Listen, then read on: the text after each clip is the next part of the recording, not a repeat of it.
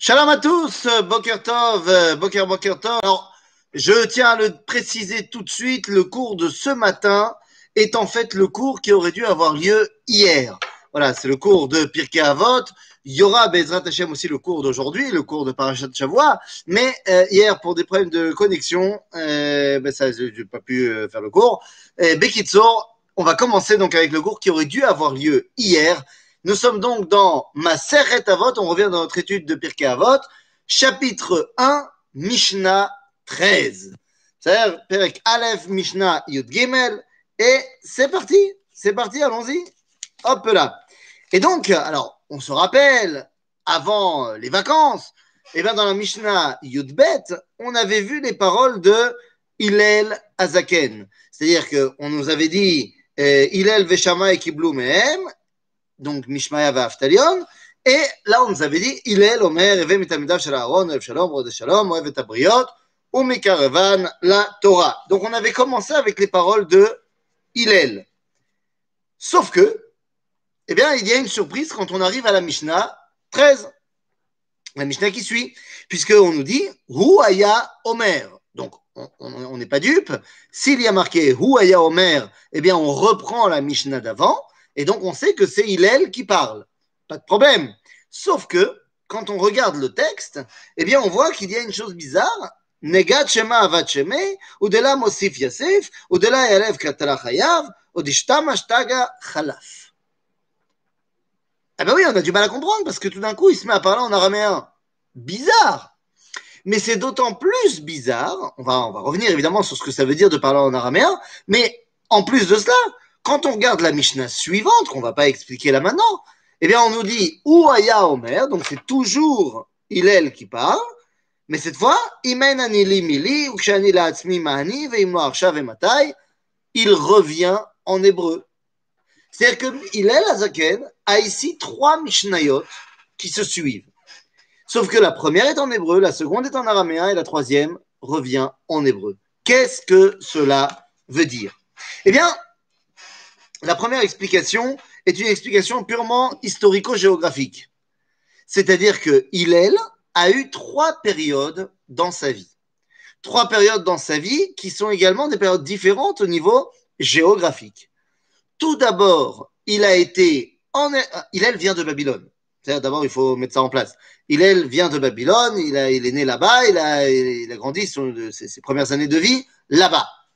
Mais ensuite, tel qu'on peut le voir marqué dans la Gemara, eh bien, Hillel va devenir un des élèves de Shmaya Aftalion. Vous savez, la fameuse histoire qui est mentionnée dans le Talmud, où il voulait tellement étudier la Torah, mais il n'avait pas d'argent pour payer sa cotisation au Beth Midrash, eh bien, il est monté sur le toit du Beth Midrash pour entendre les paroles de Torah de Shmaya Aftalion. Il c'était en hiver et il faisait très froid. Il était allongé sur le toit du Beth Midrash et, la neige a commencé à tomber. Il s'est endormi et lorsque le petit matin, eh bien, par la lucarne qui était censée amener de la lumière, eh bien, Shmaya Aftalion voit qu'il y a de l'obscurité. Il se dit qu'est-ce qui se passe? Et il monte en haut pour voir ce qui se passe et il voit qu'il y a une espèce de, de, de, de, de silhouette humaine recouverte de neige qui s'est endormi et qui est pratiquement mort de froid. Et quand on le ramène à l'intérieur et qu'on le réchauffe, eh bien, on se rend compte que c'est Hillel qui était prêt à mourir pour étudier la Torah. Et à ce moment-là, on dit, eh, vous allez voir que va sortir de cet homme-là quelque chose de très grand. Donc tout ça pour dire que Hillel, dans sa première partie de vie, est venu étudier en Eretz Israël. Ensuite, une fois qu'il a ter terminé sa formation, ce Shmaya Aftalion, il est reparti à Babylone. Pourquoi faire? Eh bien, il est reparti à Babylone pour parfaire son étude parfaire son étude, non pas avec son maître, mais avec sa chavruta ou avec lui-même. Et donc pour cela, il est parti s'isoler euh, à Babylone, là où il n'y avait pas euh, tous les, bah, tous les j'ai envie de dire les, euh, la, la, folie de la vie d'Eretz Israël.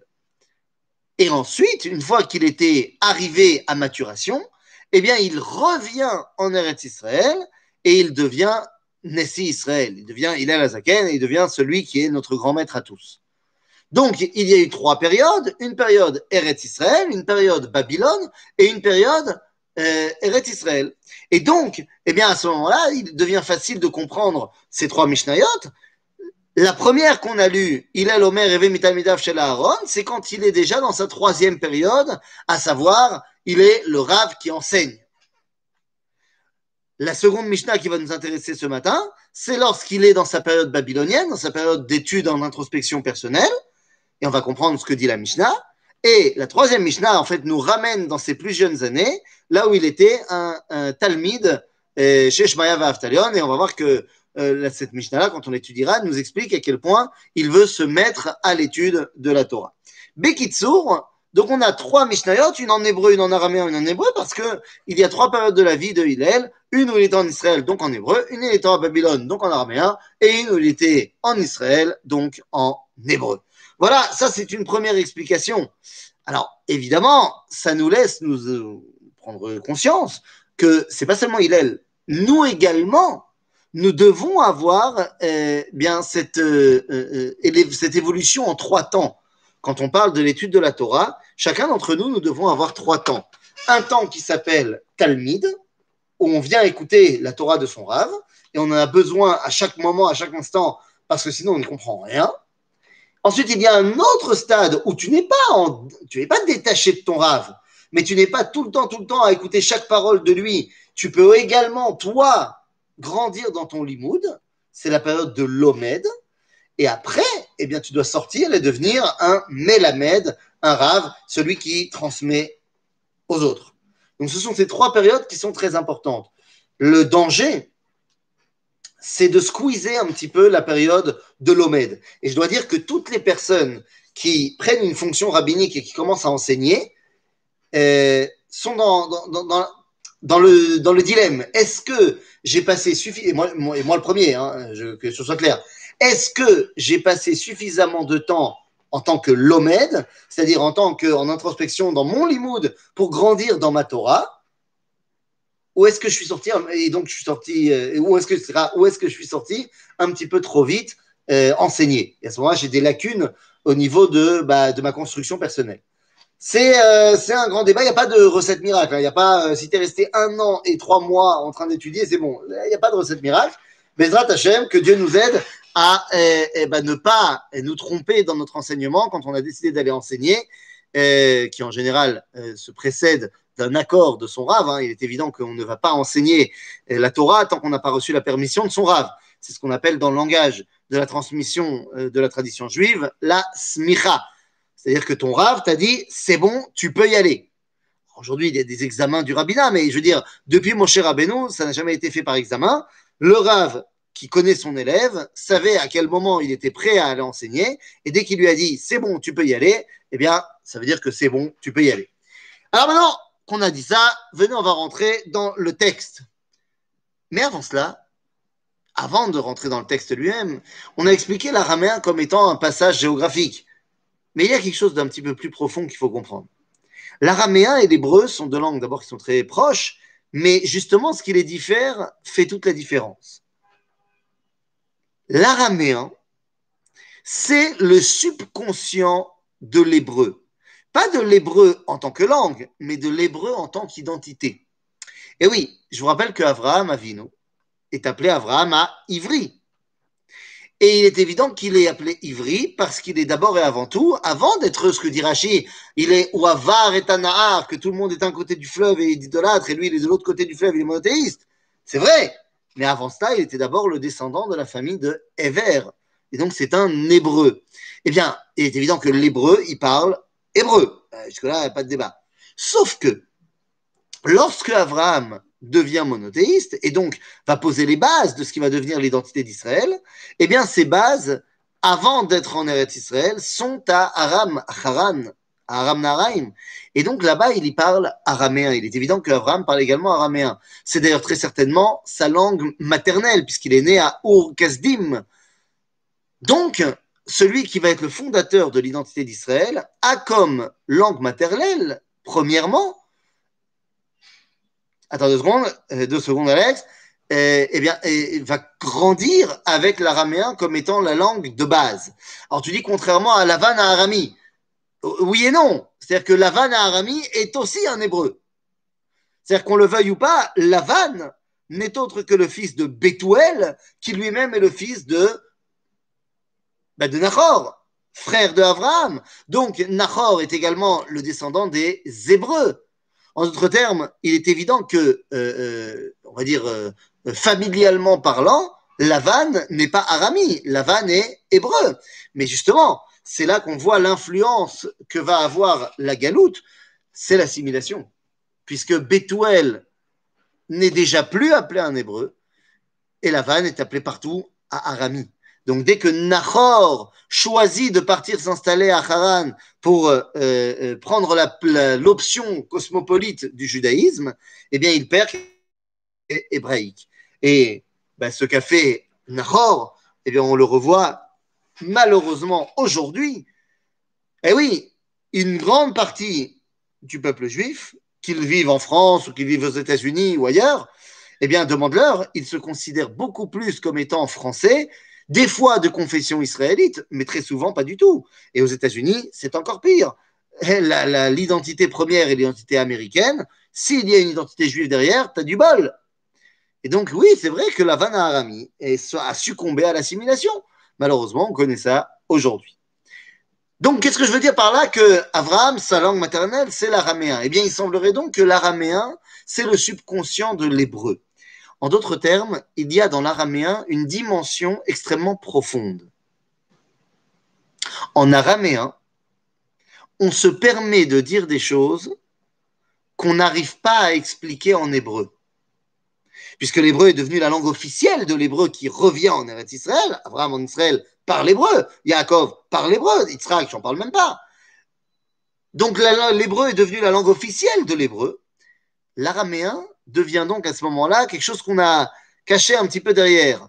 Et c'est donc la langue des secrets. La langue qui va permettre de transmettre des choses qu'on n'arrive pas à expliquer euh, forcément très facilement. C'est pourquoi on trouvera le Sefer Zohar écrit en araméen par exemple. Mais je vous donne un exemple très concret. Hakadosh Baruchu. Hakadosh Baruchu, ça veut dire littéralement Hakadosh ou Baruch. Ça veut dire quoi? Le transcendant, il est également l'émanant. Il a fait? Ça ne veut rien, c'est une phrase qui est très belle, mais qui veut rien dire, euh, enfin du moins, qui est très difficilement compréhensible au niveau concret. Akadosh Baruch c'est pas clair comme phrase. Naron, c'est pas clair. Mais on comprend que ce sont deux notions qui sont pas claires. Akadosh, c'est quoi le transcendant? Baruch, c'est quoi celui qui est la source des bénédictions? C'est pas clair en araméen, quand on traduit Akadosh Baruchu, on a l'habitude de dire Kucha Berichu. Le problème, c'est que Kucha Berichu n'est pas la traduction de Akadosh Baruchu. Puisque la traduction de Akadosh Baruchu en araméen devrait se dire Kadisha Barichu et non pas Kucha Berichu. Kadisha, c'est Akadosh. Qu'est-ce que c'est Kucha Kudsha, c'est en hébreu à Kodesh. Le Kodesh, ce n'est pas le Hakadosh. Hakodesh, c'est l'émanation de la transcendance. on balance des mots euh, qui, sont, euh, qui, font, qui font savant. Viens, on essaie de comprendre très bien. Hakodesh, c'est le dévoilement de la toute-puissance de Dieu ici, dans ce monde de dire que l'émanation, c'est-à-dire que la, le ressenti dans ce monde-ci est également la source des bénédictions d'en haut, c'est quelque chose qu'on n'ose pas dire en hébreu. Donc on le dit en araméen. Alors maintenant, une fois qu'on a fait la présentation de l'araméen, venez, il est temps qu'on rentre dans la Mishnah. Dans la Mishnah donc de Pirkei Avot, chapitre 1, verset euh, Mishnah 13. Où aya Omer Negad Shema, Avad Shema celui qui se sert de la Torah pour glorifier son nom, Negad Shema, Avad Shema. Celui qui se sert de la Torah pour glorifier son nom, c'est-à-dire euh, euh, celui qui se sert de la Torah pour grandir Baolam Azeh. Prenons un exemple. Hein. Ah non, mais moi je suis euh.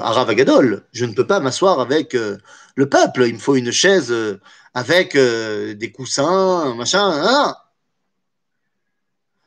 C'est celui qui fait ça pour recevoir du kavod, de la grandeur, Baolamazé. Genre, pourquoi est-ce que je fais un chiour bah Parce qu'on m'a dit que c'était bien rémunéré. Donc, je suis devenu rabbin. Comme ça, euh, je vais prendre plein d'argent dans les, dans. Euh, si c'était bien rémunéré d'être rabbin, on le saurait. Hein? Ou alors, il faut que les gens ils me disent comment ça marche. Ou alors, tu deviens rabbin parce que, comme ça, les gens vont t'embrasser la main. J'ai beaucoup envie que les gens m'embrassent la main. Donc, je deviens rabbin. Non, non, non, c'est pas. Tu comprends? Finalement, ton nom, il va disparaître. Tu vas le perdre, ton nom. Lama. Parce que la Torah, il omina olamazé. La Torah, en vérité, elle vient des mondes supérieurs, elle vient de Kadosh Baruch Donc, si tu te sers de la Torah pour grandir, bah, olamazé, eh, tu finiras par disparaître de olamazé. C'est-à-dire qu'à un moment donné, et ça, j'en suis persuadé, Am Israël, il n'est pas dupe. On ne peut pas mentir éternellement. Si la personne, ça se voit que bah, toute sa Torah, ce n'est que pour avoir du kavod et que quand il n'a pas son kavod, eh ben, il est mal, je pense qu'à un moment donné, tu comprendras que finalement, la Torah non plus, il n'y en a pas beaucoup chez ce bonhomme-là. Évidemment, ça ne veut pas dire que, à l'inverse, le Kaal ne doit pas donner du kavod au Rav. Chayavim, la tête kavod de la Rav mais le Rav, il est chayav de ne pas en vouloir de ce kavod. C'est cette dualité-là qui règne. Donc, Negad Shema, Avad Sheme. Ok. Udela Mosif, Yassif. Et celui qui ne rajoute pas continuellement dans son étude, Yassif. Yassif, Mazav Yassif. Yassif, terminé. Yasof Yavor Mina Olam. Yamut. Yamut. Celui qui n'en rajoute pas dans son étude. Celui qui ne veut pas apprendre. V'delam Osif. C'est-à-dire qu'il il a appris deux, trois choses, et puis c'est tout. Il ne veut pas continuer à apprendre son étude, dans, son étude. Il ne veut pas grandir. Il veut pas se mitradesh kolasman, il veut pas se renouveler, il veut pas continuer à apprendre d'autres choses, des nouvelles choses. Agave, pas que dans l'étude de la Torah. Là, on parle pas forcément de l'étude de la Torah. Cet homme-là, quelqu'un qui ne connaît pas, qui ne connaît rien, qui est barbare, ben finalement, il est un danger pour ce monde. Donc, il vaut mieux qu'il dégage de ce monde. Parce que c'est l'apprentissage des connaissances qui permet d'arriver à une civilisation, qui permet de dévoiler Akadosh Baruch Vous croyez quoi? Pourquoi est-ce que Akadosh Baruch n'emmène pas la Géoula à l'époque de, des hommes de pierre? Parce que si toute ta vie, elle est concentrée sur la chasse, la cueillette euh, et la survie de ton espèce, eh, Michelom osif limoud, Michelom osif rochma, celui qui n'ajoute pas et qui reste bourvé à Maharetz, qui reste débile, qui n'apprend rien de nouveau de ce qu'il connaît déjà, à quoi il sert dans ce monde? Tsarir mode. En vrai, c'est vrai dans la Torah, parce que tu imagines, un rabbin qui a étudié un an, deux ans, trois ans de Torah, il connaît euh, 30, il, a de quoi faire 30 cours. Bon, bah, une fois qu'il a fait les 30, vas-y, chavé. Tu vas l'écouter, il est dit tout le temps la même chose. Ah, Ça y est, j'ai compris. Donc, des lames aussi, Yassif. Au-delà Yalef, Ktala Chayav. Mais de Yalef, celui qui n'étudie rien du tout. De l'âme aussi, on a dit, il connaît quelque chose, mais il ne veut pas en rajouter. Aval, celui-là qui est de Yalef, celui qui dit non, moi, je n'ai pas besoin d'étudier.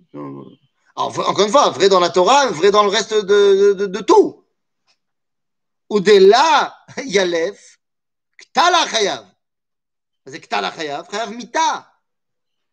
Eh bien oui. Mais là, Chayav Mita. Et alors on a dit, parce que cet homme est un véritable danger public pour le monde. C'est-à-dire que tu préfères être un homme qui en fait n'en est pas un, alors tu n'as rien à faire ici. L'apprentissage est le propre de l'homme. L'homme se différencie des animaux parce qu'il veut toujours chercher à connaître plus son environnement. L'animal aussi a un apprentissage, bien évidemment. L'animal aussi va apprendre euh, de, la vie elle-même il va apprendre plein de choses. Euh, le chien va savoir que euh, quand il sort de, son habitat, s'il va à droite, là-bas, il y a un précipice. S'il y a à gauche, et s'il va à gauche, il y a de la nourriture. Et ben, une fois il ira à droite, il va se rendre compte qu'il peut pas manger. Une fois il ira à gauche, il va se rendre compte qu'il peut manger. Et ben, il va apprendre qu'il doit aller à gauche. Et il ira toujours à gauche, il ira plus à droite. Donc, évidemment qu'il y a une capacité d'apprentissage du chien. Aval l'homme, son rôle, c'est de dévoiler tout ce qu'il y a à savoir. Eh oui, le rôle de l'homme, c'est Mikol et Sagan Achol Tochel, de manger de tous les arbres du jardin, y compris de ceux qui sont Et Tov le Mar'e Tov le Et Sachayim ve Adat Tov Vara. C'est-à-dire que l'homme a comme rôle de devoir apprendre. La question, oui, monsieur Hamlet, Hamlet a tort. La question n'est pas to be or not to be. Vous remarquez ici mon accent extraordinaire.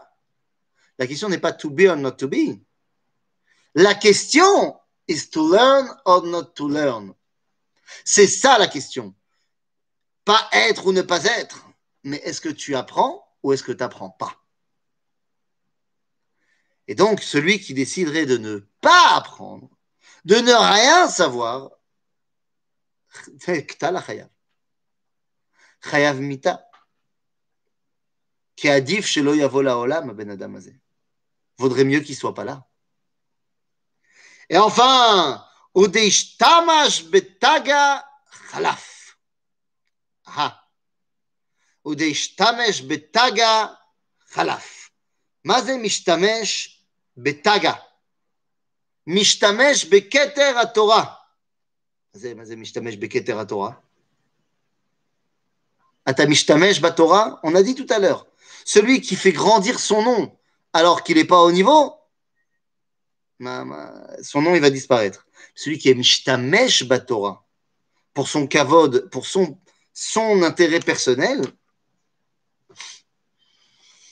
qu'est-ce que tu veux que je te dise